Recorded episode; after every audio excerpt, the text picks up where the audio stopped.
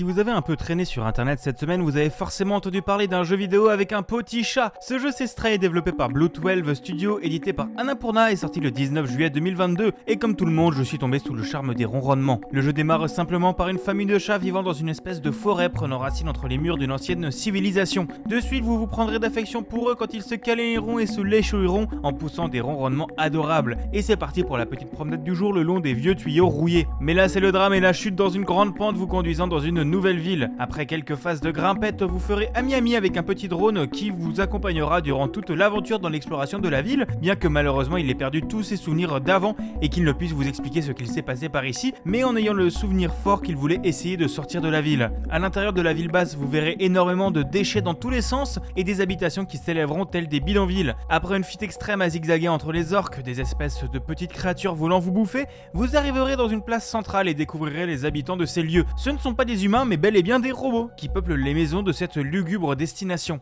Des robots intelligents et doués de sentiments, certes, mais bel et bien des robots avec lesquels vous arriverez à interagir via le petit drone qui vous accompagne. C'est le gardien de cette ville basse qui vous expliquera comment sortir en allant voir un certain Momo. Vous pourrez bien sûr rusher et aller voir Momo directement, mais vous pourrez aussi vous promener dans les boutiques pour rencontrer tous les locaux, entre les partitions à retrouver pour un musicien, les échanges à faire avec les marchands pour obtenir un poncho, une petite phase plus libre qui sera quand même de bon goût dans un jeu bien directif quand même. Concernant le gameplay, il peut se rapprocher d'un cinématique platformer, vous ne pourrez pas sauter comme vous le voulez, mais uniquement quand le jeu vous dira que vous pouvez monter sur quelque chose. Il y aura énormément d'interactions à faire avec le décor, vous pourrez vous faire les griffes, faire un somme, vous frotter aux jambes des robots, miauler, bref, être un chat. Ce qui m'a quand même énormément frappé, c'est toute la direction artistique. J'ai joué au jeu sur PlayStation 5 et ça faisait longtemps que je n'avais pas vu un jeu aussi beau. On aurait pu être dans un épisode de Love, Death and Robot.